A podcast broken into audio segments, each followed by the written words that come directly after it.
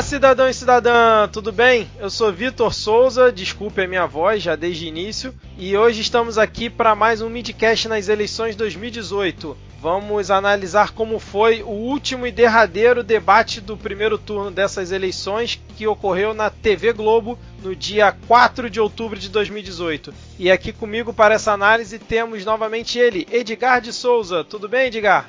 Tudo bom, Ciro? E aí, queridos ouvintes do Midcast? Peraí, peraí, cara. Tudo, tudo bom, Ciro? O que, que é isso, cara? Eu falei tudo bom, Ciro? Cara, ah, eu, não vou eu, tô... eu, não vou cortar isso não, vai ficar tudo bom, Ciro. não, eu vou te contar por quê. Porque Ai, eu abri cara. aqui o Twitter da, da, da ouvinte Mônica. Uhum. Aí, e o, bem no, tá assim, Mônica, hashtag Ciro12. Foi bem Sim. na hora que eu fui falar que a tela abriu, porque ela tava ainda em abril, né? Aí eu olhei e falei, tudo bom, Ciro? Ai, ai, começamos bem a análise de hoje, cara. Mas diz aí, Edgar, tudo bem contigo aí, cara? Tudo bem, tudo bem. Aquele abraço para nossa querida ouvinte Mônica Martinelli, que é, fez com que indiretamente eu te convidasse, te chamasse o Ciro aqui para nossa conversa, né? O Ciro vai estar no debate. Exatamente, a Mônica que perguntou lá no Twitter se não ia rolar gravação sobre o debate da Globo e estamos aqui para mais essa missão. Bom, o debate que ocorreu na TV Globo contou com os seguintes presidenciáveis: Álvaro Dias, Ciro Gomes, Fernando Haddad, Geraldo Alckmin, Guilherme Boulos, Henrique Meirelles e Marina Silva. A Globo fez ali suas artimanhas para conseguir tirar o nosso estimado Cabo Daciolo do debate. E o, o líder das pesquisas, Jair Bolsonaro, amarelou, né, Edgar? Disse lá que não podia participar, recomendações médicas e tal, mas aí no mesmo dia fez uma live no Facebook com mais de uma hora do lado ali do Malafaia e logo depois deu uma entrevista de sei lá quanto tempo que eu obviamente não assisti, lá na Record, ah, já que agora o Macedão está apoiando ele nessa eleição. Parece que essa entrevista aí na, lá na Record foi de 27 minutos. E, bom, falando nisso, eu vi um post no Facebook do, do Ciro, inclusive, já que trouxemos o Ciro para a conversa, né? eu vi um post lá que era uma foto com os presidenciáveis e aí tinha a legenda para cada um deles. Então tinha lá, ah, esse aqui é o Fonfarrão, esse aqui é o, o Ciro, né? Não por acaso era o inteligente, o CDF da turma. Uhum. Essa aqui, e aí embaixo de uma, uma nota de rodapé escrito assim: teve até aquele aluno que faltou com atestado falso.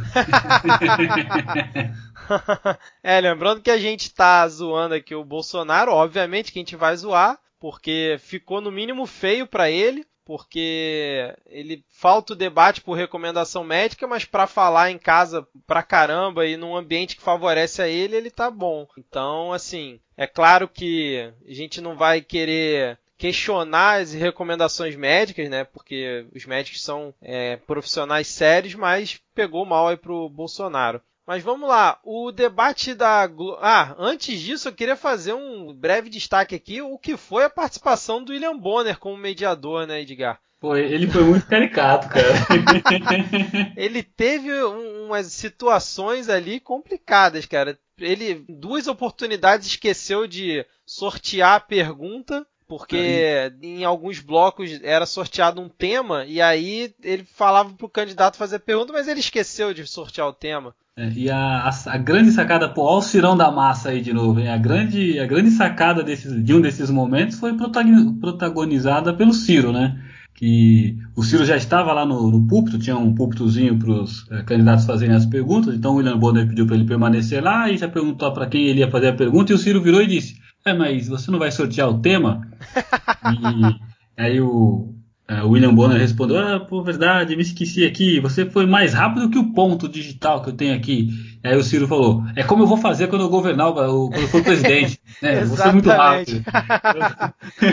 Essa tirada do Ciro foi muito boa mesmo, né, cara? Foi muito rápida, né? Exatamente, exatamente. Aí o, o Bonner falou, né? Tem uma hora que o cansaço bate, é assim mesmo e tal. Então, o debate da Globo foi dividido em quatro blocos. No primeiro e no terceiro blocos, os candidatos fizeram pergunta com tema livre entre eles. Esse debate, diferentemente dos outros, não teve jornalistas fazendo perguntas e tal, foi só embate entre os presidenciáveis. No segundo e no quarto bloco, os candidatos fizeram perguntas com os temas definidos por sorteio, que é isso que a gente comentou agora há pouco do William Bonner. Ele ia sorteava um tema lá, segurança. Aí o candidato da vez tinha que perguntar para o outro. E no último bloco, também no quarto, é, os, cada candidato apresentou as suas considerações finais. Então, para a gente comentar aqui hoje, a gente vai fazer no esquema de comentar bloco a bloco e comentar ali os embates que ocorreram. Mas a gente vai tentar fazer uma coisa um pouco diferente, que é o seguinte: como em todo debate tem tempo para os candidatos fazerem perguntas e responderem, aqui a gente vai estipular tempo também. Então, vamos estipular para cada bloco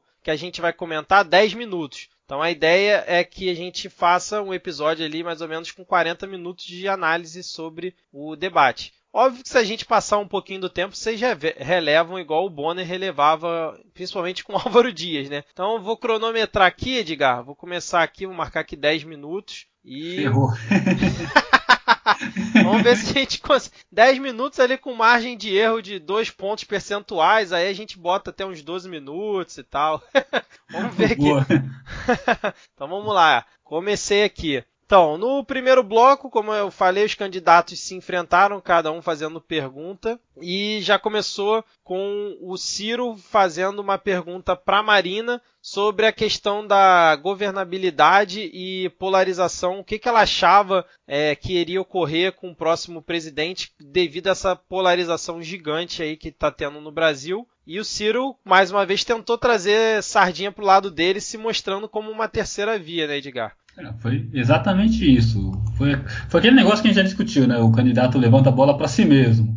E é isso. Ele perguntou se, com toda essa polarização, se há condições para governar. E bem, a resposta da Marina foi a mais óbvia possível. Né? Não, não tem como, não dá para governar com condições como essas, tão polarizadas. É, e ela disse que ela é alternativa, que desde 2010 ela disse que é alternativa. Vai governar com os melhores, para variar, ela fala isso, né? Exato, exato. O discurso foi bem padrão, pelo menos na primeira pergunta o discurso foi bem padrão. É, e aí quando na réplica o Ciro Gomes fala, não, você tem sábias palavras, enfim, é, cada um puxou, tentou dizer que era melhor que o outro. Exatamente, mas os dois acenando ali para a galera que ainda está indecisa e principalmente para a galera que ainda está meio em dúvida de votar no Haddad, né? Porque dificilmente um dos dois vai conseguir roubar a voto de quem está decidido a votar no Bolsonaro. Lembrando que, assim, a gente já falou outras vezes, o debate ele é, ele é sempre uma coisa meio que orquestrada, né? O marketing atua bastante entre, assim, ajudando os participantes como se portar no debate e nesse da Globo não foi diferente. Então, é claro que os candidatos estão tentando buscar os últimos votos, mas sempre seguindo uma linha de coerência com o que já vinha sendo mostrado nos últimos debates. E aí a pergunta seguinte foi do Alckmin pro Haddad, onde o Alckmin já de cara começou fazendo é, o, o ataque ao PT, coisa que aconteceu durante todo o debate. E o Alckmin perguntou como é que seria o jeito de governar do Haddad. O que, que você achou dessa, Edgar? Então, eu acho que essa foi a pergunta que iniciou os ataques mais frontalmente, né? Porque a, a pergunta primeira com Ciro e Marina não houve ataque, foi é, essa consideração que o Vitor trouxe é, de ambos os candidatos tentarem trazer para si os, os eleitores perdidos. Já na segunda pergunta, Alckmin Haddad já foi porrada, né? Como diria o Ratinho, foi porrada mesmo. É, o Alckmin começou pintando o Senado dizendo: olha, o PT gastou mais que arrecadou, quem assumir já vai ter déficit, nós temos 13 milhões de desempregados.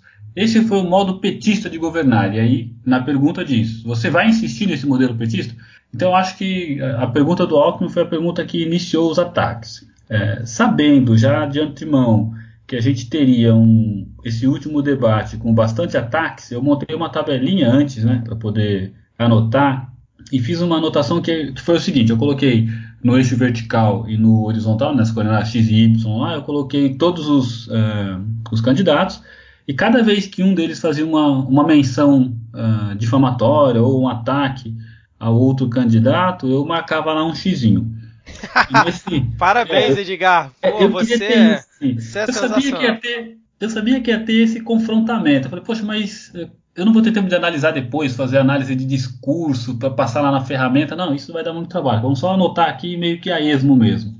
E aí, uh, o cara que foi mais atacado foi o Haddad, e ele foi atacado uh, na ordem de candidatos que o atacaram mais. O que mais o atacou foi o Álvaro Dias, uh, com nove ataques, ou direta ou indiretamente, né? ou a ele ou ao PT, que de certa forma é um ataque a ele. Uhum. É, e o segundo que mais o atacou foi o Alckmin. E estou trazendo isso agora porque a gente está falando da pergunta do Alckmin. Né? O Alckmin o atacou uh, cinco, seis, sete vezes. Só que nessa pergunta número 2 aqui, houve uma, uma, uma tréplica do, do Haddad que eu achei linda, né? O Haddad pegou e. Tenho até ela escrita aqui. É, o Haddad, na, na, na, resposta de cara, ele já jogou a bola pro FHC, falando que na época do, do governo dele a carga tributária aumentou e que na época do PT eles pagaram FMI, acumularam reservas cambiais e o, e o povo assim teve mais acesso ao dinheiro, esse tipo de coisa, né? É, o Alckmin respondeu a essa, a essa resposta é, como ah, discordamos totalmente, o PT terceiriza responsabilidades, aí marquei aqui um ataque, né? É, estamos fora, o PT voltou contra o real, blá blá blá. Mas na tréplica, o que, que o Haddad falou? O Haddad falou assim: o Temer teve quatro ministros, ministros do PSDB. E aí a minha, onde eu acho que foi a maior alfinetada foi assim. Inclusive tem um agora elogiando o Bolsonaro que você pedia. então eu acho que nesse momento foi matador, assim. Ele era a última pessoa que tinha a palavra, né? Ele estava com a tréplica. Sim. Então acho que ele foi matador nessa, nessa frase. É, eu achei que ele saiu bem nessa também. E assim, o Alckmin, para mim, ele continua caindo no mesmo erro de todos os outros debates e da campanha toda dele, que é achar que ele é a encarnação do antipetismo e continuar batendo no PT o tempo inteiro. Não adianta, o, a encarnação do antipetismo nessa eleição já está clara, é o Bolsonaro, não é o PSDB mais. O PSDB perdeu a vez dele. Então, essa história dele ficar atacando o PT o tempo inteiro e não focar em tentar roubar voto do Bolsonaro, que é onde com certeza uma galera que votou no PSDB na última eleição tá agora inclinada para o Bolsonaro, eu acho uma perda de tempo e acho que está se mostrando isso, onde o Alckmin não consegue crescer nas pesquisas de jeito nenhum, né? Pois é, tanto é que na minha anotação aqui ele teve, ele fez uh, sete, os sete ataques uh, ao Haddad, uh, só que ao Bolsonaro ele só fez quatro ataques, um deles de forma indireta, que para o Bolsonaro, como o Bolsonaro não participou do, do debate, eu separei em dois, eu coloquei menção direta, tá? o Bolsonaro, menção direta. Uhum. Ou aquela menção indireta que é, a Marina fala, falou bastante isso, assim, não pode ficar entre a espada do PT e não sei o que lá do, do, do da ditadura. É, né? o Ciro usou uma muito boa, que é você não pode ficar entre o radicalismo e o abismo. No caso, o abismo fazendo a citação ao PT. A próxima pergunta foi, eu acho que, o destaque desse debate obviamente de forma negativa, porque ele não conseguiu ser positivo em nenhum debate. Ele junto com o Meirelles, eu acho que são de serviço para o debate durante todo esse tempo, principalmente esse que eu vou falar, que é o Álvaro Dias, onde na pergunta dele, na primeira pergunta dele, ele ao invés de perguntar para o Meirelles, que foi quem ele escolheu, ele foi querer já começar a chuva de ataques no PT, mostrando tipo uma cartinha que ele fez e falando pro Haddad que entregar para ele, para ele entregar pro verdadeiro candidato do PT, que é o Lula, que está preso lá em Curitiba. E, a, e aí, o, o, mais engraçado é que, assim, além do Álvaro Dias fazer esse papelão, quer dizer, né, ele tá ali no, no espetáculo dele, que é atacar o PT e, fa e fazer toda aquela é, palhaçada que ele fez. Eu já tô com o ranço do Álvaro Dias do debate lá do SBT, quando ele foi falar que assistiu o jogo do Flamengo e do Corinthians, porra, no, dentro do debate presidencial. Mas vamos lá. E aí, quando ele não perguntou nada, porque estourou o tempo, e o William Bonner falou: candidato, o senhor já passou seu tempo, o senhor não fez pergunta. Quando vai pro Meirelles, o Meirelles ele tá com uma cara de, assim, de aquele tela azul do Windows, que tipo, ele não sabia o que, que ele ia falar. Ele falou: porra, alguém, ele vai me perguntar qualquer merda, eu vou enrolar e vou puxar o assunto economia. Ele devia estar tá pensando isso. E aí o Álvaro Dias não pergunta nada, ele ficou tipo uns 3 segundos parado olhando. Caramba, o que, que eu vou dizer agora? Não, ele não me perguntou nada. E aí ele deu uma enrolada, dizendo que a gente vive numa situação onde está, está havendo uma briga entre candidatos, poucas propostas e tal. E não falou nada também, né? Que vai criar emprego. Ó, o toque aqui, ó, 10 minutos já, hein? então a gente vai estourar, cara. Vamos lá, o que, que você viu nesse embate Álvaro Dias e Meirelles? É, é incrível que sem. Bem, nós temos a mesma fonte que é o debate. Né? Sem anotar nada, ou sem combinar a pauta, eu anotei exatamente isso. Primeiro que eu achei ruim o fato dele não ter conseguido fazer a pergunta, mas eu achei genial ele ter falado. Eu queria, na verdade, perguntar pro PT, mas o cara tá preso, então aqui a cartinha entrega lá para ele. Eu achei genial isso. Mas ruim não ter conseguido fazer a pergunta porque gerou essa, essa situação pro Meirelles. O Meirelles olhou.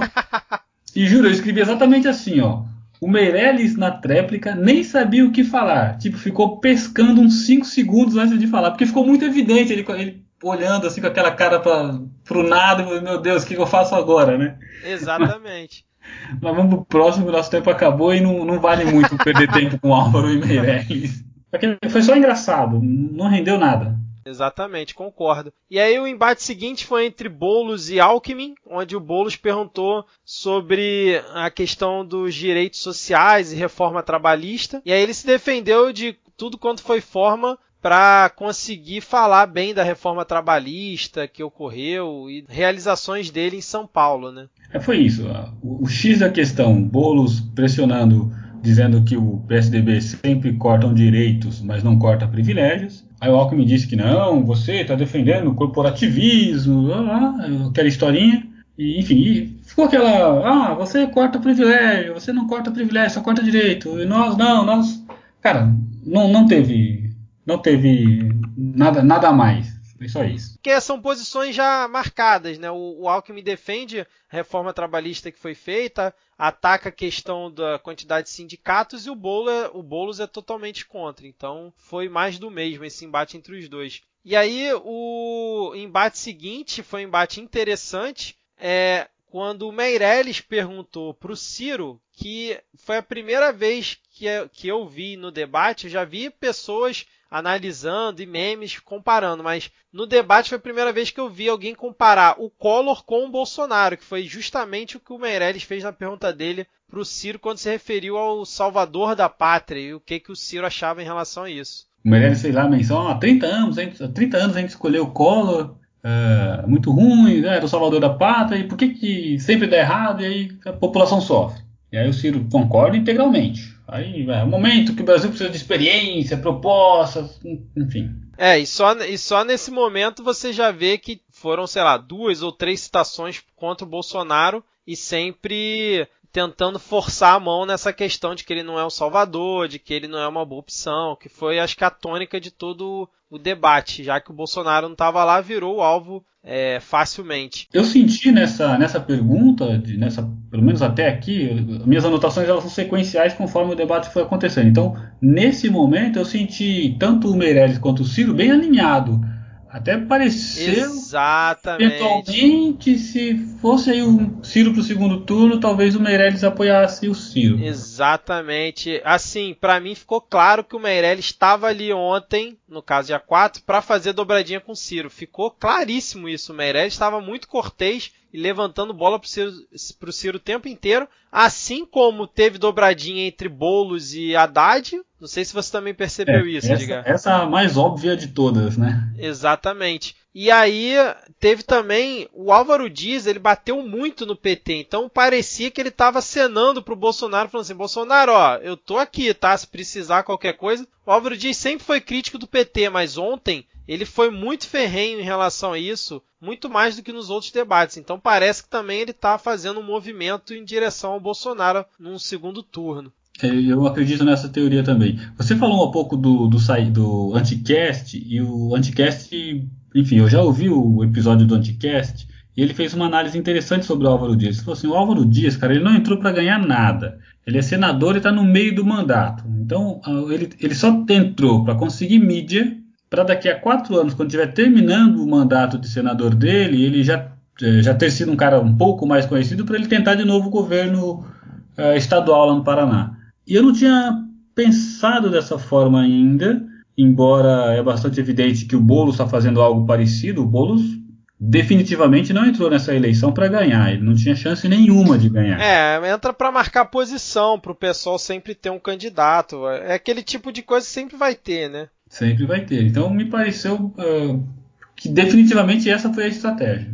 Assim como o Daciolo, ele tá nessa campanha só para se mostrar também. Eu confesso que o, Daciolo é tão imprevisível que eu não sei o que, que ele tentaria depois disso, mas claramente ele entrou só para arrumar tumulto e ficar conhecido nacionalmente. É, talvez só para não ficar fora da política, não sei se ele toparia, né? Mas um cenário é esse cara tentar daqui a dois anos uma eleição para vereador na capital, né, provavelmente na, no Rio, e aí passados dois anos tentar de novo para ou para senador, que eu acho mais difícil, agora deputado estadual ou federal com, com, com bastante chances, né? Exatamente, mas com esse fenômeno do Bolsonaro, nunca vamos mais menosprezar esse tipo de candidato com aparência de maluco e aparentemente extremista, porque a gente já viu no que que deu aí o Bolsonaro. A gente dava risada dele e olha aí na situação que a gente está agora.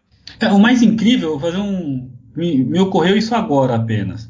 O mais incrível é que se o Bolsonaro ganhar, e eu prefiro que não ganhe, mas se o Bolsonaro ganhar e porventura, e aí tomara que se isso acontecer, a próxima frase também seja verdadeira, se ele fizer um bom governo, o que a gente vai ter de maluco tentando eleição nos próximos. para todos os cargos na, nas próximas eleições, porque ele vai, vai ser aquele negócio assim: olha, tá vendo? Votamos num, num maluco há alguns anos atrás e o cara tá fazendo uma coisa boa, então é hora de tentar malucos novos. Exatamente. Cara, e aí vai aparecer maluco dessa mesma, desse, desse mesmo tipo e com esse mesmo discurso para todos os níveis. Não duvidaria, mas não vamos sofrer por antecipação. Não, não. A próxima pergunta você tem aí, Edgar, anotada? Haddad... Essa eu confesso que eu não tenho. Foi a Haddad pro Boulos, mas eu não Haddad sei qual Boulos, foi a pergunta. É, foi, foi, a troca de figurinha. Foi nessa daqui que o, que o Boulos, cara, e até eu até postei, sou um usuário pouco frequente no Twitter, mas nessa daqui eu até postei lá que o Boulos foi um ator, cara. Teve até aquela parada dramática, assim. Foi... Ah, foi, ah, foi nesse momento a questão que ele falou sobre a ditadura, sobre né? a ditadura. Foi exatamente Nossa, para mim foi um dos pontos altos do debate, se não foi o ponto mais alto, porque é o que você falou, o Boulos, ele nunca, em nenhum debate, falou daquela forma. Parece que alguém catucou ele ali, ele se transformou e é o que você falou, virou um ator com caras e bocas, aquele suspiro, Cara, aquela perfeito, ele foi perfeito. Eu postei isso lá, falei, meu, eu já há bastante tempo eu tenho dito que o Boulos fala bem. Só que até então eu, eu gostava muito da forma, mas eu não gostava do conteúdo. Porque tem algumas Sim. ideias que ele advoga que eu não sou 100% partidário. Mas nessa, nessa, nesse último debate, nessa fala em específico, ele foi perfeito, cara. Ele foi um bom ator, ele interpretou bem aquela, aquele papel que ele quis uh, interpretar na hora de passar. Ele jogou com a câmera, ele Sim. fez pausa dramática. Sabe? Parece que assim foi caso pensado para virar a repercussão depois, porque foi logo na primeira resposta dele, né? Sim, foi na primeira participação dele, praticamente. Não, e, e, uma coisa que parece que também foi muito bem orquestrada, porque o Boulos, ele, dos candidatos, é o que eu acho que ele mais consegue controlar o tempo. Diferentemente da gente, que já estourou o tempo aqui que a gente havia programado, o Boulos dificilmente ele estoura o tempo numa resposta dele. Então ele consegue pausar e, e formular bem as respostas. Parece e que nessa... ele ensaiou esse momento. Né? Isso, né? era isso que eu ia falar. Parece que esse específico foi ensaiado, porque no resto de todo o debate ele não atuou daquela forma. Porque, como a gente já falou, o debate é uma atuação ali dos candidatos. Mas aquela atuação dele mais dramática ele não fez durante o resto do debate. Ele agiu como ele sempre age, mas naquele momento parece que foi assim, pontual mesmo, e eu não duvidaria. Lembrando que a pergunta do Haddad foi sobre direitos trabalhistas, e aí o, o Boulos, para quem não assistiu, ele fala: Haddad, eu quero falar de outra coisa. Aí a, a plateia dá meio que uma risada, porque achou que, sei lá, ia vir uma, uma piada, um meme, aí o, o Boulos, que eu acho que não merece riso. Aí a plateia vai e se cala, né? E ele aí foi fantástico, cara. É, e aí ele e aí ele dá umas duas ou três suspiradas ao longo da fala e aí ele dá aquele discurso dele que, sim, se você for uma pessoa minimamente esclarecida, você não tem como não concordar e talvez até aplaudir o que ele falou, né? Mesmo Sim. não sendo de esquerda. Esse é o ponto, assim, o discurso dele não foi um discurso de esquerda, foi um discurso antiditadura. Isso, mas é porque quem tem ranço do PSOL e do PT, da esquerda, quem tem ranço mesmo, qualquer coisa que o cara falar vai achar merda. É. Inclu inclusive eu tava no, no, comentando com um amigo meu sobre essa questão hoje do Boulos e ele, como é totalmente anti-esquerda, ele mesmo falou: ah, um palhaço, fica fazendo aquele show, aquele, aquele drama e tal. Tipo, cagou pro que ele falou. Simplesmente era o Boulos fazendo aquela coisa toda dramática, ele já ignorou. Pô, eu tava numa aula, pô, mudando um pouco de assunto ainda dentro do mesmo contexto, eu tava numa aula de direito esses dias e o professor tava falando de uma lei específica e ele falou assim, olha, essa lei foi promulgada pela Dilma. Eu não falo de política, esse professor dizendo, eu não falo de política, eu falo de leis, e essa lei foi muito boa. Essa é a capacidade que nós temos que ter, e agora eu falando, né? Essa é a capacidade que nós temos que ter de não avaliar a, a, ideia apenas pela pessoa que está trazendo a ideia. Avalie a ideia pela ideia, né? Isso. E essa ideia, essa frase, essa mensagem que o Boulos passou naquele momento foi uma mensagem, porra, muito boa. Muito, muito bolas, né? Muito boa. Exatamente. E eu voto, se a gente fosse votar lá no final pelo ponto alto, eu voto como esse o ponto alto, sem dúvida. É verdade. Eu tô, eu tô contigo nessa. Acho que a gente não precisa nem esperar o final aqui da, da nossa análise para marcar esse como ponto alto. Tô, tô contigo. Legal. Próxima pergunta foi. Acho que a gente não tem mais nada para falar sobre esse. É, não, nem precisa. O, rei, o que de, foi no decorrer foi totalmente apagado. Pior que foi, ainda foi Marina e Álvaro, cara. Você acha que saiu alguma coisa boa daí? Então, por aqui fechamos o primeiro bloco e agora vamos partir para análise do segundo bloco, que foi novamente embate entre os participantes, mas dessa vez com um tema é, sorteado pelo. Nossa, esqueci, pelo Bonner, isso. Hum. Tô marcando aqui no relógio, hein, de Gary ouvinte, 13 minutos. Ih, vai ter gente que vai falar que é, é mensagem subliminar pro PT, mas não é. Põe 14, põe 12. Na é 12 vão achar que é mensagem subliminar pro Ciro. Pô, Mas tá, tá. É, 14 minutos, pronto, pra não ter briga. 14 minutos aqui. Vamos lá, o primeiro embate foi é, Boulos e Alckmin, e justamente a pergunta que o Bonner sorteia foi custo Brasil, que é algo que o Boulos é contra, fala que não existe, e o Alckmin é totalmente a favor desse termo custo Brasil, né? É, e a gente estava falando tão bem do, do Boulos, ou da ideia que o Boulos passou no, né, um, há um minuto atrás, e aqui nesse momento eu já discordo bastante do, do Boulos, quando ele diz que não existe custo Brasil. Assim, cara, claro que existe.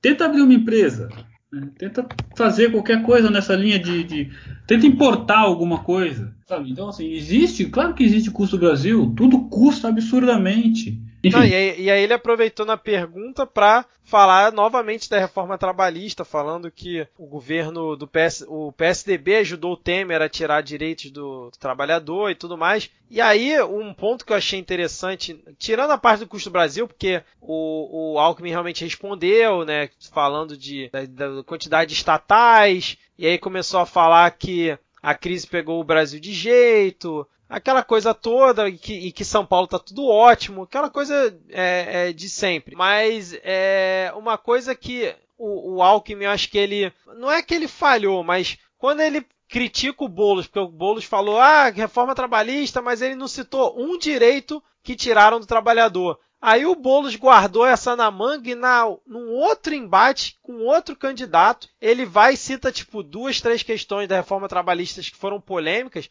e aí depois o Alckmin precisou ficar se desculpando por isso todo o debate praticamente. Foi, uma das, uma das coisas que teve que o Alckmin teve que retratar foi a questão da é, grávida com ambiente insalubre. Isso, exatamente. E aí, e aí umas duas ocasiões o Alckmin. É, esse a gente precisa rever, né?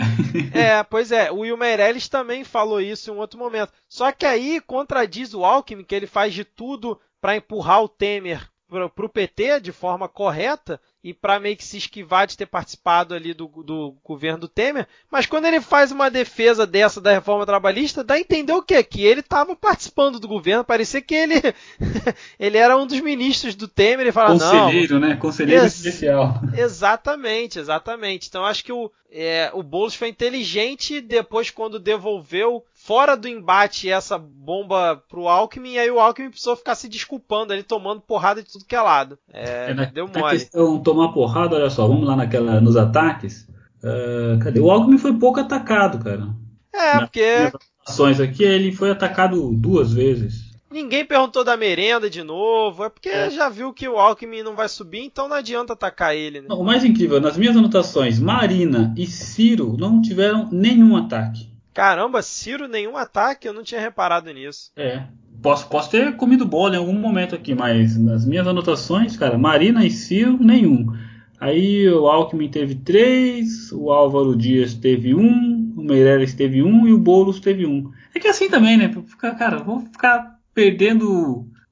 Como é que se fala? Tem uma, uma expressão que eu acho que é gastando cartucho, queimando cartucho. Isso, exatamente. Vou ficar queimando cartucho com quem tá lá atrás, cara. Vou é. tirar nos dois primeiros, que foi exatamente o que aconteceu, que o Haddad e o Bolsonaro centralizaram todas as, é, todos os ataques, né? É, em outros tempos o Alckmin seria massacrado por conta ali da, das obras de superfaturamento, a questão da merenda, mas agora ninguém nem está precisando atacar ele, então... Ninguém nem falou dele. Ó, ao todo, com base nesses critérios que eu fiz, o Bolsonaro 5, 7, 10, 12, 15, 17, 21 ataques, considerando de todos os uh, candidatos que, que o atacaram. Caramba! É, 21 ataques. E o, o Haddad teve aqui 5, 10, 15, 17. 17 deve ter sido 12 só do Álvaro Dias, né? É, 9 do Álvaro, do Alckmin mais 5, 7, aí um do Meirelles e uma da Marina. Midcast também é produção. e mais uma vez eu queria pedir desculpa para os ouvintes, porque minha voz realmente não tá legal. Ela já não é muito boa, hoje então não tá muito agradável. É, mas só uma última observação em relação ao Alckmin, apesar dele não merecer tanto destaque. Na tréplica dele, ele fala que vai fazer reforma tributária, política e de Estado. Porra! É. A gente está há quantos anos esperando isso? O cara fala que vai fazer de forma rápida ali. Ele falou isso, fazer de forma rápida as três reformas. Como, cara? É impressionante isso. É, isso é uma miríade, né? É algo completamente impossível de fazer, mas que o candidato joga lá porque se colar, colou. Exatamente, é um brincalhão, a verdade é essa. O próximo embate foi Marina versus Meireles, que também sempre costuma ser um debate amigável entre os dois, né? Sim, o tema foi legislação, legislação trabalhista. Não teve nada. Na verdade, teve um ponto aqui que a, que a, que a Marina pegou e falou alguma coisa. Olha, mas eu visitei é, uma fazenda lá e tinha trabalho escravo. E o Meirelles, eu achei que ele foi muito rápido. Se é que essas duas palavras combinam de alguma forma, né? Meirelles e rápido. Eu achei estranho, mas eu fiquei quieto aqui. É, não, eu acho que ele foi muito sagaz. Demorou, mas foi sagaz, né? Então ele foi muito sagaz quando ele respondeu o seguinte: trabalho escravo não tem nada a ver com legislação trabalhista. Isso é um caso de polícia. Uhum. E eu acho que ele, ele foi feliz nessa. Uh, dentro daquele contexto que era. Ah, a legislação trabalhista ela é falha, ou ela é muito ampla, ou ela é. Enfim, dentro desse contexto, quando a Marina traz a questão do trabalho escravo aqui para dentro, a existência do e, o, e a constatação de, do caso concreto lá na, na, fazenda, isso em específico é um caso de polícia, é um crime. Então não tem nada a ver com a legislação trabalhista. É um crime que está lá tipificado e que, se ocorreu, é, tem que tratar como polícia, não tem nada a ver com, com o trabalho em si. Então acho que ele foi sagaz, e não rápido, mas acho que ele foi sagaz em, em perceber isso e, e, usar isso lá na tréplica. Mas fora isso, não teve nada mais de emocionante. Pois é. E aí o embate seguinte foi Meirelles versus Álvaro Dias, que, assim como eu já fiz no, no, na análise do debate da SBT, eu me recuso a comentar quando são os dois se enfrentando. Se você quiser comentar alguma coisa, Edgar, fica à vontade. Cara, eu tenho eh, duas coisas. A primeira foi que o, na réplica o, eu até escrevi aqui assim, falado palavra por palavra, porque o, o Meirelles respondeu: Eu tenho ficha limpa. Cara, mas ele falou exatamente assim, palavra por palavra. Eu não fui nunca, em nenhum momento, acusado de corrupção. Quando eu ouvi, eu falei, não, ele não tá, ele não tá falando dessa forma, cara. Palavra por palavra é sacanagem, né? Foi pior que o, o Alckmin soletrando no debate da TV Aparecida. Foi, ladrão, não era? Foi, ladrão, é. Foi pior do que aquilo, cara. E aí, nesse, nesse, nessa mesma pergunta, teve um outro ponto que o, o Álvaro disse que o Meirelles por estar no governo à época daquela corrupção, era cúmplice da corrupção. E por conta disso, o Meirelles pediu direito de resposta. Foi ah, é direito de resposta. Foi o único direito de resposta do debate inteiro, né? É isso aí. Então por isso que eu achei que valia essa menção. Enfim, é aí verdade. ele deu a resposta dizendo que não, é, não coaduna, coaduna com a corrupção, né? Exatamente, mas foi uma boa, boa observação, Edgar. Eu, eu confesso que eu nem lembrava disso, porque quando vão os dois pro púlpito eu já Dá aquela... É hora que três, eu vou twittar. Três minutos, de, três minutos para descansar, né? Exatamente. e aí o embate seguinte foi já o, o, embate que foi mais pesado durante todo o debate, foi entre Álvaro Dias e Haddad. Primeiro embate direto entre os dois, onde o Álvaro Dias perguntou sobre a questão de gastos públicos e novamente citou o bilhete que ele tinha levado lá para o Haddad entregar para o Lula. É, e aí na segunda, sabe aquele negócio de você ouvir a mesma piada duas vezes, né? Na segunda vez já não achei tão legal. Perdeu o fator surpresa, né? Perdeu o fator surpresa, pô. Aí foi de novo esse bilhetinho, cara, sabe? E, e, eu até achei interessante que, se não me engano, foi nesse embate que o que o Álvaro Dias respondeu que ele estava, oh, que o Haddad respondeu para o Álvaro Dias que ele estava sendo deselegante. É, é, falou que ele tinha que ter mais compostura, porque ele não respeita o tempo, não respeita o adversário, não respeita a regra do debate. Isso, isso foi aí. E eu achei bastante válida a observação do, do Haddad. Eu gostei, ele foi firme. Foi ele firme. foi firme, ele foi firme, porque você ataca, eu já falei isso. Se não aqui em algum lugar, numa, sei lá, numa roda de bar meio bêbado, eu já devo ter falado isso. você tem que confrontar as ideias e não as pessoas. É muito ruim quando os ataques é, passam passam daquela esfera do campo das ideias e começam a ser. Se a pessoa. Se o teu adversário começa a perceber que você está atacando ele pessoalmente, não a ideia que ele representa, eu acho que isso é muito ruim. Eu acho que o, o Álvaro acabou ultrapassando um pouquinho aquela linha que é tão tênue e transpareceu estar atacando a pessoa Haddad. Exatamente. E aí o Haddad foi. O Haddad, é o Haddad não é bobo, né? Ele está lá candidato à presidência com grandes chances de ser o próximo presidente. É. Ele é um cara instruído, ele é um cara vivido, ele é, enfim, professor. É, eu, eu, dos debates que eu vi do Haddad, eu, eu, não, eu não acompanhei a eleição dele para a prefeitura em São Paulo. Mas eu não achei ele bom de debate. Mas nesse momento ele saiu bem porque realmente tentou dar uma trava no Álvaro Dias. Que Sim. Depois o Álvaro Dias deu uma acalmada, mas continuou atacando. Olha aí, ó. Quatro, Pô, esgotamos o tempo. tempo de novo. Falhamos mais uma vez. Então vamos seguir aqui, porque acho que depois desse, desse embate não teve muito nada a acrescentar de ideias entre os dois, né? Não, não teve.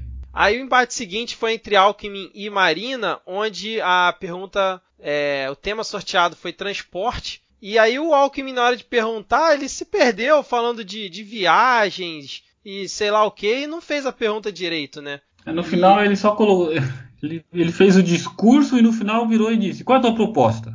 Exatamente. O tema tá lá, qual é a tua proposta? Foi mais ou menos isso. O velho problema do Alckmin de querer fazer a pergunta levantando a bola para ele mesmo na pergunta ainda e não para depois ele falar na tréplica. Uhum. E aí ele se enrola todo. E aí a Marina disse que citou lá quando ela foi ministra, que ela teve a oportunidade de fazer vários licenciamentos para é, construir BRs e aí melhorar com isso o transporte em todo o país. Aí aquela velha história de falar que vai investir é, mais em ferrovias, em, em, outros tipos de transporte mais sustentáveis, que esse tipo de obra gera emprego, mas coisas que a gente fica nessa promessa já desde sempre. Nunca vê essa evolução, é sempre só rodovia, rodovia e nada mais. Né?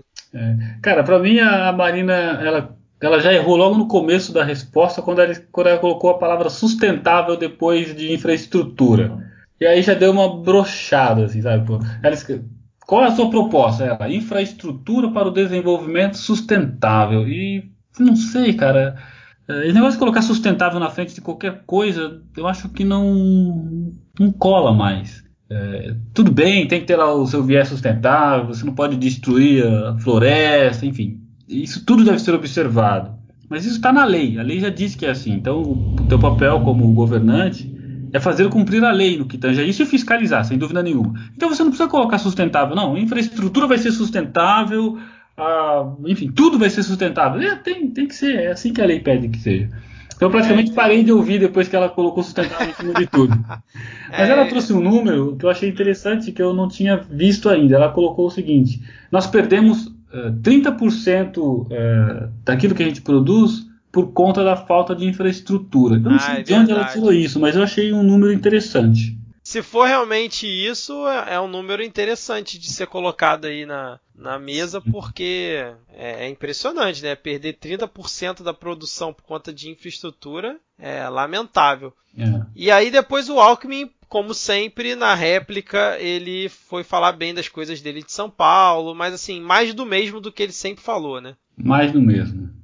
A, a, o embate seguinte não foi um embate, foi uma dobradinha que foi so, com Haddad e Ciro, onde o tema era agronegócio e os dois fizeram, cada um falando a sua maneira de pensar e a sua proposta para incentivar o agronegócio, que é um dos motores do país e qualquer governo vai ter que negociar e, dependendo da situação, se curvar ao agronegócio. E aí foi uma dobradinha onde foi é, exposição de ideias e eu não, não, vi muito o que, o que falar em relação a isso, Edgar. Você é, tem alguma a, observação? Não, nada, nada espetacular. Apenas a primeira coisa que o Ciro falou que eu achei que foi uma troca de afago. Né? O Ciro é aquele cara que gosta de dar um, sempre dá um afago nos seus adversários. Né? Ele é um amigo de todo mundo. É, exatamente. E foi muito engraçado, porque existe aquela. Existe uma história muito antiga, uh, era um comercial, inclusive, que o,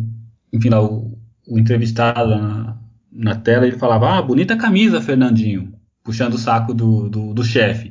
E a primeira coisa que o Ciro falou quando ele chegou no púlpito foi, bonita gravata, Haddad. Cara, não... Com a gravata vermelha, pô. E aí, pô, o Haddad, Fernando, bonita gravata, eu falei, meu, que trocadilho que o cara fez. Porra, Edgar, essa tu foi longe, eu não pesquei essa na hora não, cara. Pô, eu, eu vi ele falando isso, mas não tinha feito essa associação. Pô, eu anotei aqui até com asterisco, assim, pô, bonita gravata. Aí coloquei entre parênteses os dois de gravata vermelha, ainda mais um tracinho, unidos no segundo turno. Ciro, cara, quem que o Ciro vai apoiar? O Ciro não vai apoiar o Bolsonaro. De o jeito Ciro, nenhum. O Ciro come o Bolsonaro, o Ciro odeia o Bolsonaro. Então, Seguramente, se o Ciro não for o cara que, que, estará lá no segundo turno, e não acredito mais que seja, gostaria muito que fosse, mas não acredito que, que, que vai ser, uh, o Ciro inevitavelmente vai apoiar o Haddad, até pelas suas origens e pelo seu histórico. A tendência é muito grande que isso aconteça. Então essa troca de afagos, se bem que o Ciro é aquele cara que poderia apoiar qualquer um no segundo turno, que ele é, troca afagos com todo mundo, né? é amigo da galera, né? É amigo, ele é um amigão, ele é um cara legal.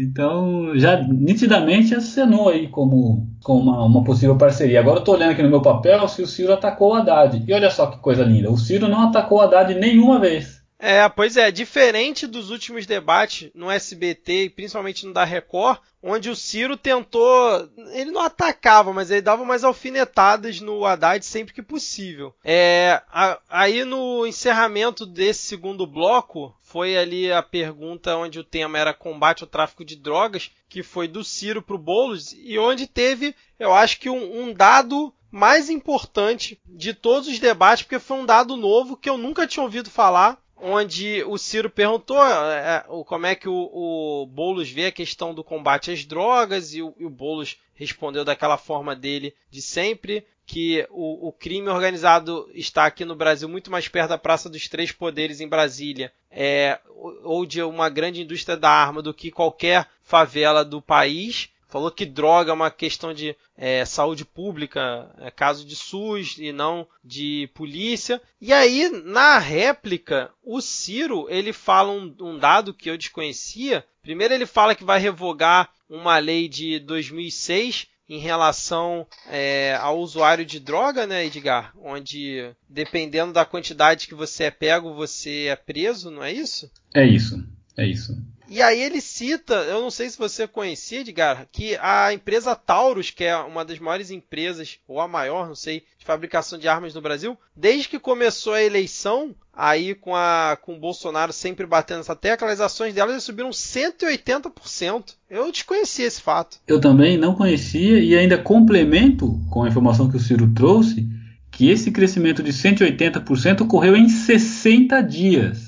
Exatamente. É, que é o período justamente que começou o período eleitoral. De eleição, então. Exatamente. Que a eleição é, são 45 dias de horário eleitoral, então ali uns 15 dias antes. E é um número impressionante, cara. E aí você começa. Cara, é um número impressionante que me assusta muito, porque olha só.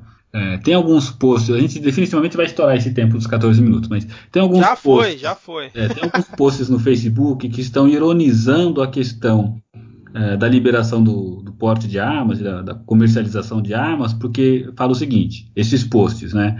Ah, você acha que com a liberação das armas você vai comprar uma arma? A arma custa 10 mil reais. Só que se com a liberação, olha onde eu quero chegar agora numa teoria econômica, hein? Se com a liberação ah, o preço custa 10 mil reais, se, ou melhor, se com a proibição o preço custa 10 mil reais, quer dizer que hoje, ah, vamos supor que houvesse monopólio da Taurus, eu não sei se há, mas supondo que houvesse o monopólio da Taurus, se eles vendem hoje, vai, 100 armas ao preço de 10 mil reais, se de fato a liberação ocorrer e eles tiverem uma perspectiva de vender ao invés de 100, é, 100 mil armas, o cara pode baixar esse preço de 10 mil para mil, pela questão do, do, ganho, de, ganho em escala. Né? Quando você produz muito mais, você ganha em escala. Então, existe uma possibilidade remota de, em se aprovando e tendo a possibilidade de vender muito mais, o preço ir lá para baixo. Se o preço for realmente lá para baixo, todo mundo ou todas as pessoas que são partidárias de portar uma arma vai comprar uma arma. E aí a gente corre um grande risco de ter aquele cenário que o Ciro já algumas vezes é, desenha, de você estar tá lá num ônibus relativamente cheio, não lotado, mas cheio, e aí aparecer um cidadão lá, apontar a arma pro, pro cobrador e fala, passa o dinheiro para tentar roubar os 50 reais que tem no, no, cobrador, porque eu acho que nunca tem mais que 50 reais, porque hoje em dia todo, todas as empresas têm cartão eletrônico, então o cara nunca vai ter nada lá, mas vai lá um um drogado qualquer, naquela ânsia de conseguir mais 10 reais para fumar uma pedra, uma arma, às vezes até uma arma de brinquedo ou de verdade, sabe-se lá, saca a arma, aponta a arma pro cobrador e fala, me passa os 10 reais. Aí um maluco que está lá no fundo armado saca a arma também aponta a arma pro bandido. Aí o outro saca a arma, cara, começa um tiroteio e vão aí 6, 7 pessoas baleadas. Isso muito me preocupa, porque eu posso estar nesse ônibus, você pode estar nesse ônibus, minha exatamente, mãe, sua irmã. Exatamente. E isso muito me preocupa. É, e assim, isso mostra também na questão econômica que você falou, que foi até um ponto que eu já falei em um outro episódio nosso, que assim, Bolsonaro usa essa questão de flexibilizar o porte de armas como uma medida de segurança, que é para mim é uma bobagem. É, e aí ele não fala como que vai fazer, por exemplo, vai, vai baratear o custo da arma, então, porque a arma custando 6, 7 mil reais, ele vai dar incentivo fiscal para a empresa de arma. E aí você começa a fazer uma ligação que é a seguinte: ele agora com a benção do Paulo Guedes é um crítico à questão de isenção fiscal para as empresas, que até lá na Globo News já pegaram no pé dele uma ou duas vezes sobre isso. Ele dá uma enrolada de geral, fala tem que ver, tem que analisar. Mas o Paulo Guedes é contra, que ele, ele quer pegar esse dinheiro de isenção fiscal para o governo ter mais grana, né, junto ali com privatizações e tudo mais. Só que vamos dizer que realmente o Bolsonaro consiga passar essa maluquice, flexibilizar o porte de arma, que ele também não explica como. Porque hoje em dia você já pode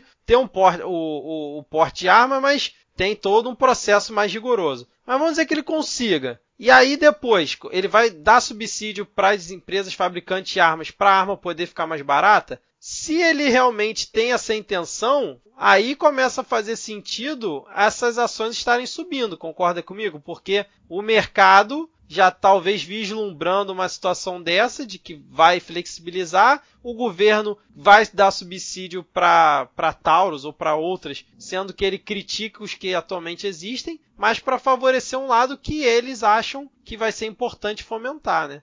É bastante complicada essa, essa relação aí. A gente, bem, como ele não tem, como ele Bolsonaro não apresenta proposta, né? Ele tem apenas ideias soltas e cada um que politicamente é o, o que ele faz é o melhor, né? Politicamente, porque ele apresenta uma ideia vaga e com ideias vagas cada um interpreta do jeito que lhe favorece, do jeito que ele acha mais conveniente e ele não apresenta nada. Ah, você falou que ia ser desse jeito. Não, eu não falei nada disso. Eu falei que a arma é legal. Você que achou que ia custar barato, ou você que achou que ia ser fácil é, conseguir uma, ou você que achou que ia liberar. Eu falei só que a arma é legal, entendeu?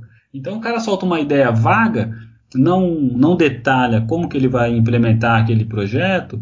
É, e isso faz com que ele consiga simpatizantes das mais naturezas, é, das mais diversas naturezas. O cara que é rural, lá, lá na propriedade rural, que tem que andar 10 km para chegar no primeiro posto, ele vai falar: oh, legal, agora eu posso ter uma arma. O é. outro que tem um pensamento um pouco diferente, mas que ainda é mais permissivo, fala, oh, vai ficar mais fácil comprar uma arma, mesmo custando 10 mil reais eu vou comprar. O outro já acha, não, a arma vai custar agora 50 conto, eu vou pegar uma arma. Então cada um interpreta do jeito que, que achar mais conveniente, né? É, mas o brasileiro curte um discurso raso, então é, é complicado, né? Vivemos, vivemos tempos difíceis. Bom, vamos então agora para o terceiro bloco, que foi já começando ali com o embate entre Marina e Haddad. Já botei aqui, Edgar, 14 minutos. Vamos ver se, o quanto que a gente vai estourar de tempo de novo. Os é, ouvintes legal. devem estar meio chateados se, ele, se eles conseguiram aguentar a gente até agora. Não, e nossa, aí... A nossa meta é sempre bater a meta, né? Deixa a meta aberta e bate a meta. Exatamente. E aí, Edgar, nesse, nesse embate Marina e Haddad, é, você consegue passar pra gente aí qual foi a pergunta que a, que a Marina fez aí pra Haddad, porque tem um ponto interessante aí. Essa foi aquela pergunta que algumas pessoas nas mídias sociais viram como ponto alto. Eu não achei que foi um, negócio tão. Enfim. Mas foi uma pergunta que ela começou dizendo assim: olha, Haddad, é, 25%. Primeiro ela fala que ia fazer a pergunta para o Bolsonaro, mas que ele amarelou. E ela usa exatamente essa palavra, né? Ah, ia fazer nele, mas ele amarelou. E ela diz: Haddad, 25% vota em. vota porque não quer o Bolsonaro. 25% não quer você. E 50% não quer nenhum dos dois. E aí ela traz a pergunta que é: qual a autocrítica que você faz em relação a tudo isso? Essa questão da autocrítica já é a terceira ou a quarta vez que essa pergunta bate nele e ele sempre dá aquela ensaboada, né? É, e não foi diferente aqui. Ele já começou a resposta dizendo: Lula, condenado sem provas, é considerado preso político.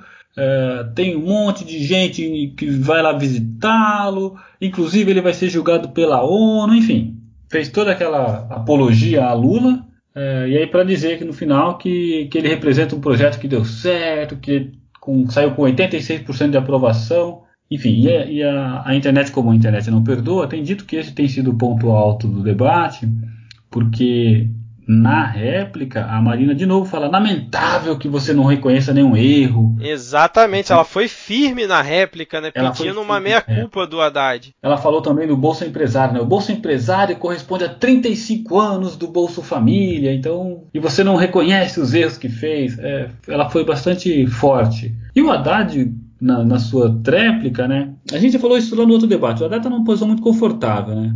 A posição dele é a posição de saco de pancada. Ele pode apanhar, dificilmente ele vai perder voto por conta do, das agressões que ele recebe, então é saco de pancada. Então quando ele consegue, ele dá uma resposta lá para dar uma amenizada e passa para o próximo, o próximo bater. Então quando ele respondeu a Marina, ele disse o seguinte: você não está sendo fiel com a verdade. É, ele até usou uma expressão um pouco conhecida que foi: não vou jogar a criança com água de banho, sabe? É, verdade. Aí ele ficou nessa. Eu sou professor, eu tô aqui olhando no olho do eleitor, eu posso garantir, sabe? E, enfim, não. Fez o papel dele de saco de pancada e, quando possível, tentou se defender.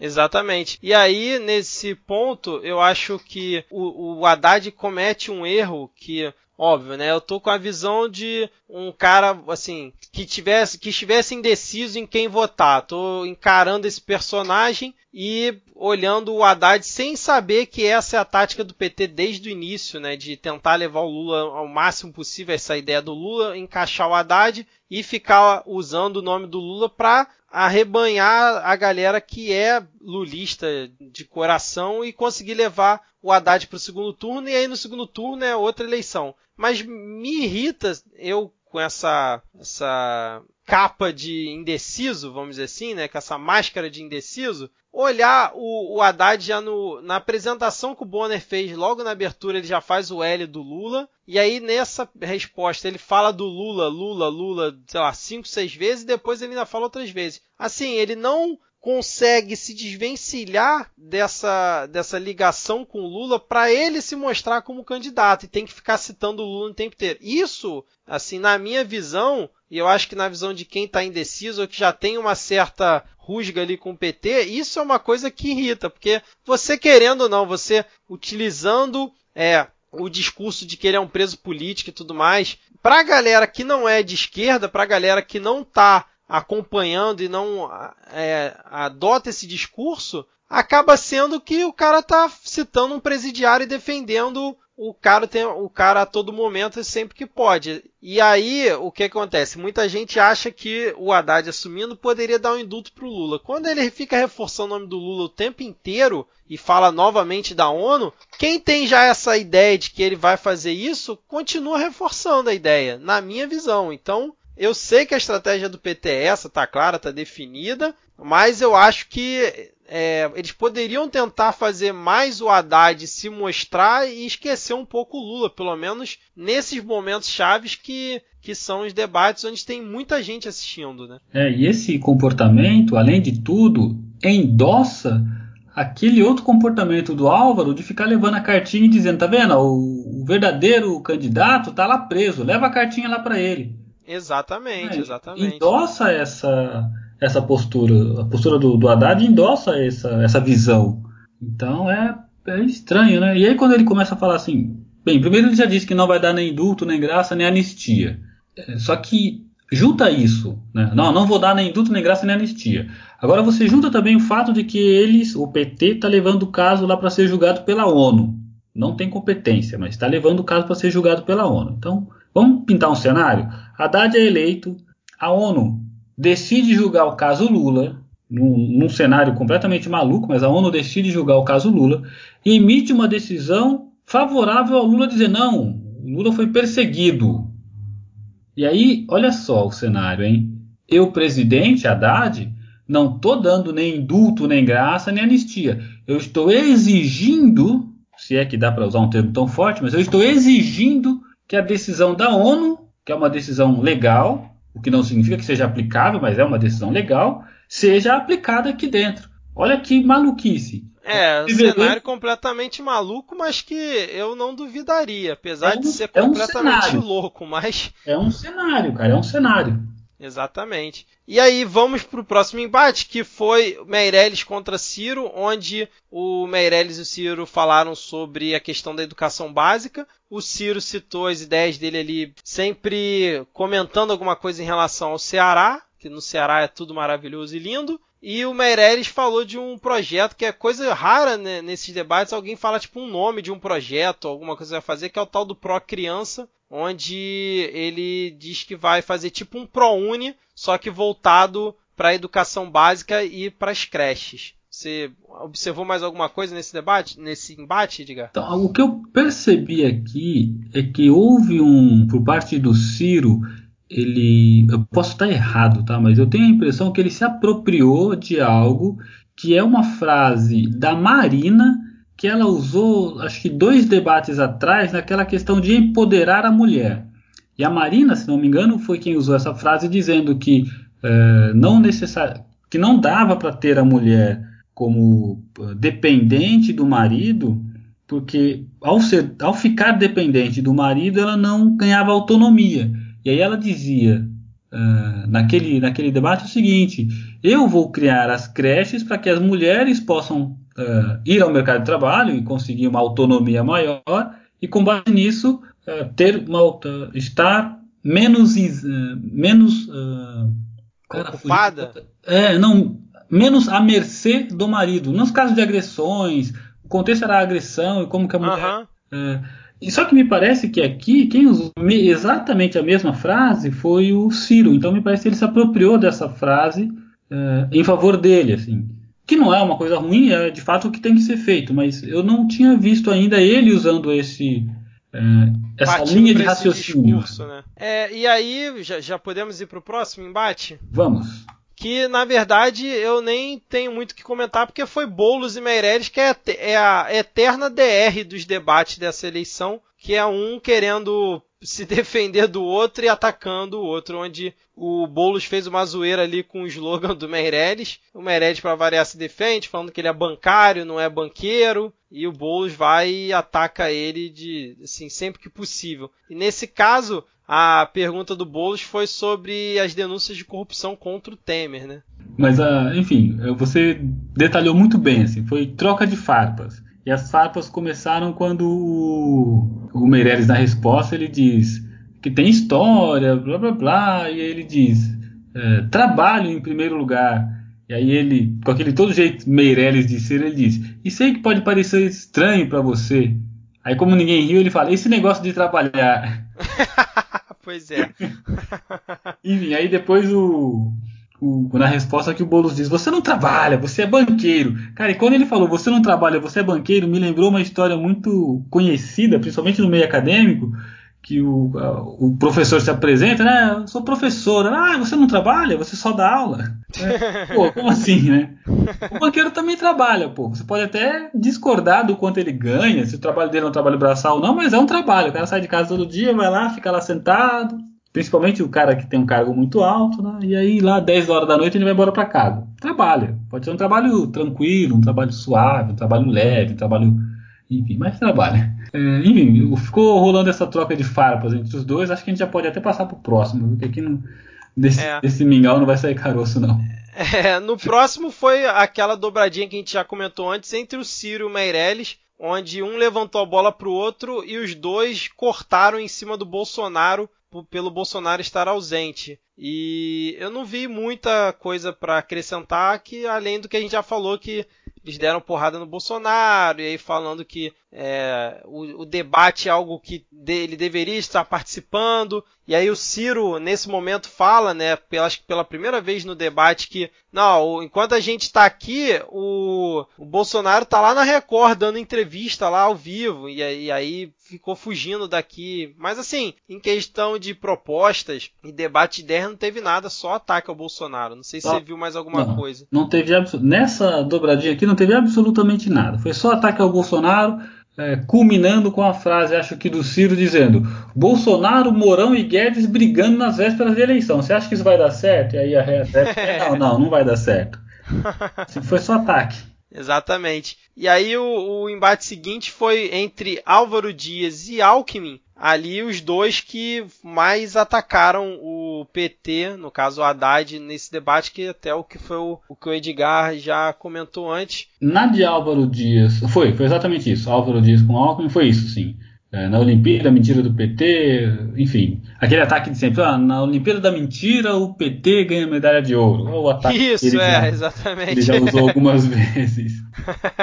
Mas aí você viu alguma coisa pra gente comentar aqui em relação a esse embate? Não, nada, nada, nada específico. É, sempre que tem o Álvaro Dias já, já dá uma preguiça, né? A verdade é essa. Inclusive tem uma hora que ele fala assim, não, mas a gente tá aqui, o povo já tá cansado de escutar proposta, escutar a gente debatendo proposta. Porra, Álvaro Dias, ô cara pálida, você tá fazendo o que aí nesse debate então? Pelo amor de Deus, cara. Essa tu viu a... essa hora que ele falou isso? Foi, essa foi a pior, né? Porque, pô, peraí, cara. Essa é a ideia do debate, né? Exato. Queremos ouvir propostas.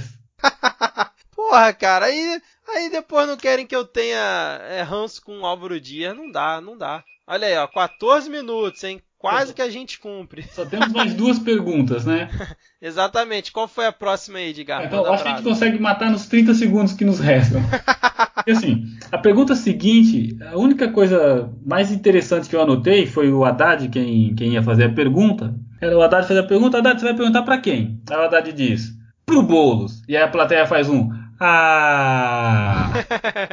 tipo assim, é óbvio que ia ser pro Boulos. Pra quem mais ele ia perguntar? Pra qualquer um outro a pergunta foi sobre ensino médio e a resposta do, do, do, do, do Boulos, como ele já tem empregado e apregoado, é revogar a PEC dos, a PEC dos gastos, do teto dos gastos, é, investir em educação, enfim, genérico. E aí o, o Boulos criticou a reforma do ensino médio, dizendo que tirou a filosofia e a sociologia. E aí ele é uma reforma que tira o pensamento crítico dos alunos. Isso, isso é aquele tipo de frase é, de efeito, né? Mas que realmente é, ele tem uma certa razão. E aí ele falou, e aí ele bota pautas que é, ainda são vistas como tabus na sociedade, mas que o pessoal defende que é a questão de debater diversidade sexual, questão de gênero e racismo é, nas escolas. Mas aí depois o, o Haddad fez mais do mesmo, é, como sempre citou é, é, a muleta dele, né, quando ele foi ministro da Educação, que assim é o que ele tem que mostrar, já que ele ficou muito tempo como ministro da Educação, aí cita lá o ProUni, FIES, tudo que ele fez, e sempre joga para debaixo do tapete a época que ele foi prefeito, né? Ninguém, ele em momento algum lembra que foi prefeito, já percebeu isso? É, são duas coisas que são bastante escondidas.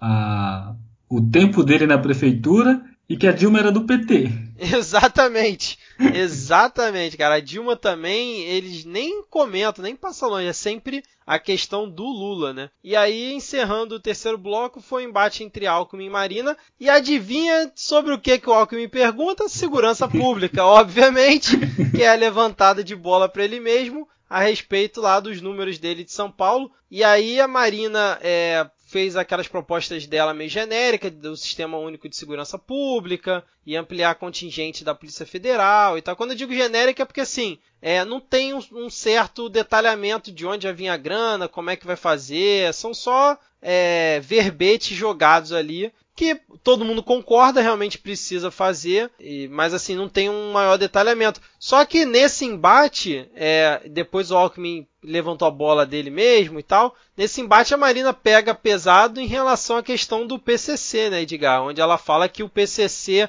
se ramificou para todo o país e que por mais que o Alckmin fala que os índices lá em São Paulo reduziram, ele também tem uma certa culpa disso, né? É, ela dá uma alfinetada, uma pinicada, né? ela dá uma pinicada no Alckmin. Em dois momentos. Ela diz primeiro que o, é, que o crime organizado paulista. Na verdade, ela fala só crime organizado, mas ela uh, indiretamente faz menção ao, ao, ao, crime organizado de São Paulo.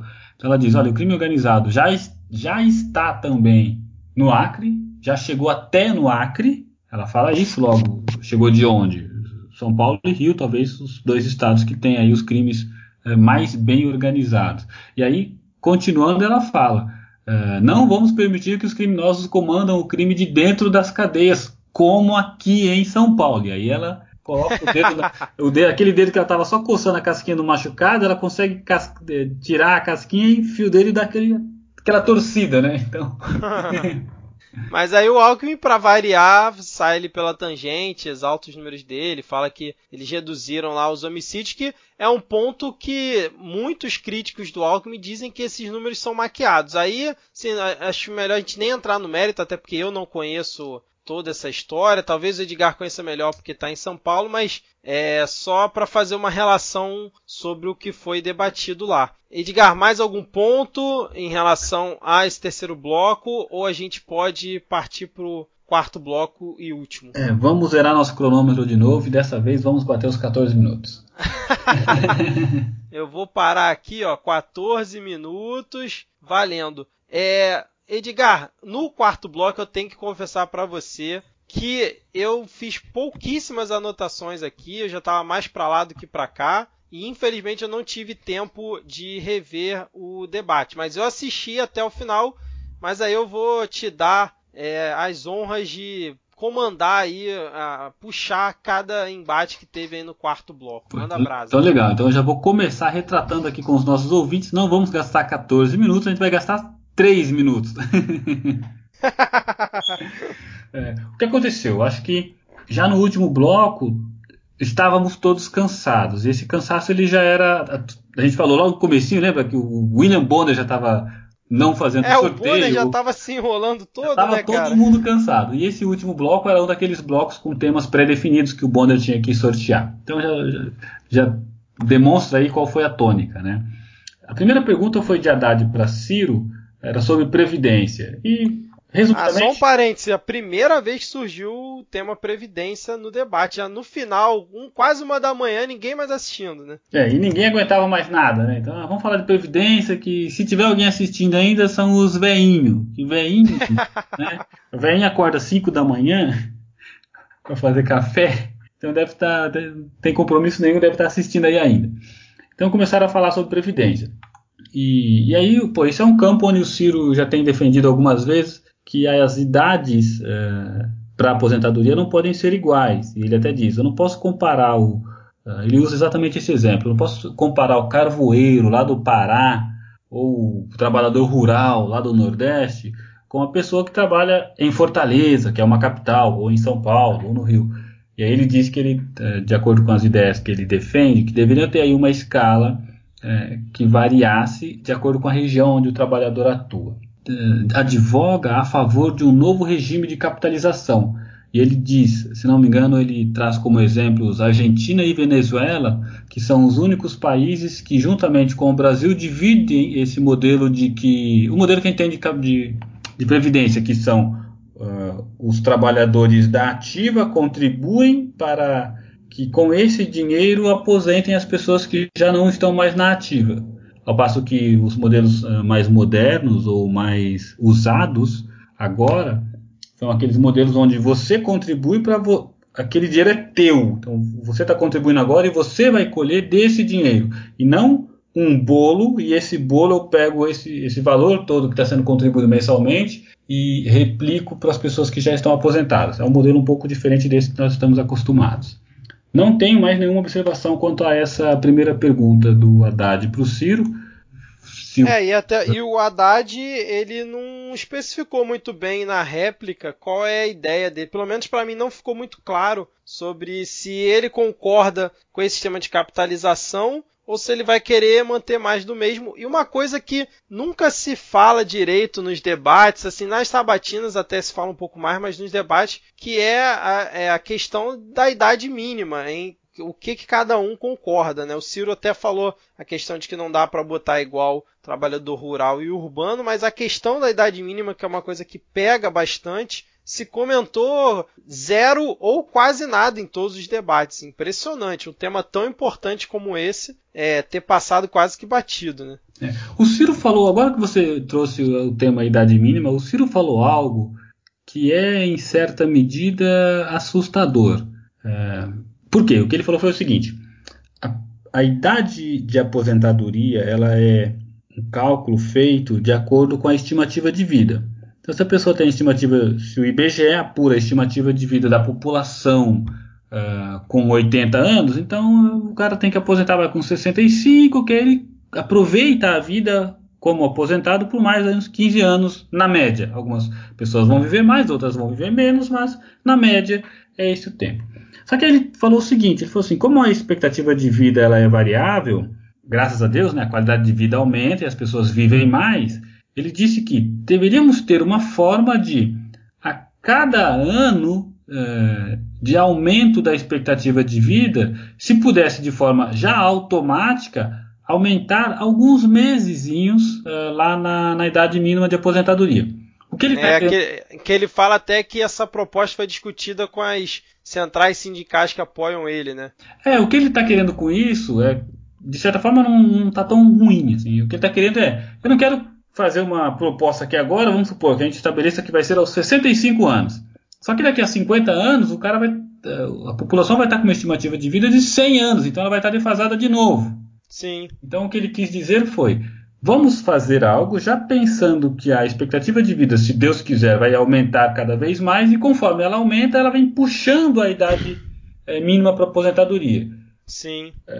É, é uma ideia, é uma ideia interessante mesmo. Né? Assim, eu não tenho uma opinião formada, mas é no mínimo interessante. Isso é, isso é uma verdade. Como diz o Ivan lá no Anticast, é o, é o canto da sereia do, do Ciro, né? Boa retórica, ideias ali que, você, que te fazem pensar e vamos ver se vai dar certo, né? É, pro, manda a próxima aí. A próxima foi é, Ciro, o Ciro Man, foi, até, foi exatamente nessa, nesse momento, daquele, daquela ocasião que a gente citou lá no começo, que o, o Bonner esqueceu de fazer a, o sorteio de qual seria o tema. Sim. E aí o Ciro que lembrou, o Bonner disse: Ah, você foi mais rápido que o ponto eletrônico. Isso é, é como eu vou governar o Brasil. Então eu acho Exatamente. O ponto alto, na minha, no meu ponto de vista, o ponto alto dessa próxima pergunta foi isso que aconteceu antes da pergunta, porque no final o tema escolhido foi segurança, o Ciro escolheu Meirelles e, cara, não teve. O Meirelles, para variar, falou de economia, é, como teve, sempre. Não teve muito o que discutir aqui. É, o discurso ah, percorreu aquela seara do ah, não há troca de informações entre as polícias, a polícia tem que ser integrada, ah, tem que ter controle de fronteira, enfim. O mais do mesmo, aquilo que a gente sempre ouve quando se fala no assunto de segurança. E aí a próxima, o próximo embate foi entre quem? Esse eu não tenho anotado. Meirelles contra Alckmin, sobre políticas públicas. Qual a sua proposta para reforçar o social? Primeiro ele falou das reformas, que eu sei que é onde você quer chegar, né? Reforma, reforma política, tributária, previdenciária, reforma do Estado. e aí depois, depois de falar das reformas, ele disse, ah, o Bolsa Família nasceu como PSDB, é, enfim, A, a próxima pergunta foi qual, Edgar? Foi de Bolos para Alckmin sobre saneamento básico. E aí ele. Nessa, nessa hora eu achei que rolou um embatezinho legal, porque ele disse o seguinte: Você, Alckmin, tem o costume da privatização, né? E aí, blá blá blá. Privati saneamento básico é um negócio? Bem, essa foi a tônica da, da pergunta. E eu gostei da, da forma como o Alckmin respondeu. Ele falou, cara, vacina, água tratada, antibiótico, saneamento básico é isso, é você tratar é, lá, lá, no começo, né, e não deixar o problema chegar no SUS. Né? O que ele quis dizer foi isso. E aí ele, mais um pouco à frente, ele diz, e outra, a Sabesp é uma estatal, ela não foi privatizada, ela tem ações no mercado por uma questão econômica, mas é minoritários e é uma empresa pública, uma empresa estatal. É, ele saiu bem da, da forma que, que ele pôde, né? E na área que ele conhece ali, que, são, que é o exemplo de São Paulo. Mas eu não, não me recordo, o Boulos, ele comentou alguma proposta dele ou, ou, ficou uma coisa meio genérica? Olha, se comentou, não foi interessante porque eu nem anotei. É, pois é, foi um embate que rendeu pouco, né? Rendeu pouco. Até, até os caras já estavam meio cansados ali, né? Junto com a gente assistindo, tem, eles também. Tem uma foto no, tem uma foto no Facebook, cara, que o pessoal coloca assim, né? Tá, uma foto de perfil que pegou o Álvaro Dias, o Ciro Gomes e o Meirelles. E o Álvaro, nessa foto, está fazendo aquela cara de, de, Até a legenda é: acabou de ver uma gatinha passando. Então o Álvaro tá com aquela cara meio de olhar 43. O Ciro tá dormindo, cara. Provavelmente ele devia estar tá fechado pensando. Não, mas, a, mas aquela imagem foi antes de começar o debate. Ah, no, no pré-debate, tanto que quem tá exibindo ali é a Globo News. Eu vi nesse momento aí, mas dá a impressão que o, o, o Ciro tá dormindo mesmo, mas deve ter sido aquela que o cara fecha o olho assim para dar aquela respirada e o, o fotógrafo foi na hora. Pegou né? bem na hora, né? Mas que, que caberia dizer que foi no final, caberia, porque tá todo ah, mundo morto. Certeza, terminou o quê? Terminou uma e meia o debate? Terminou bem foi, tarde, né? É, como terminou uma da manhã, cara. Foi muito tarde. Eu achei que, assim, vou fazer uma geral bem rápida, panorâmica bem rápida.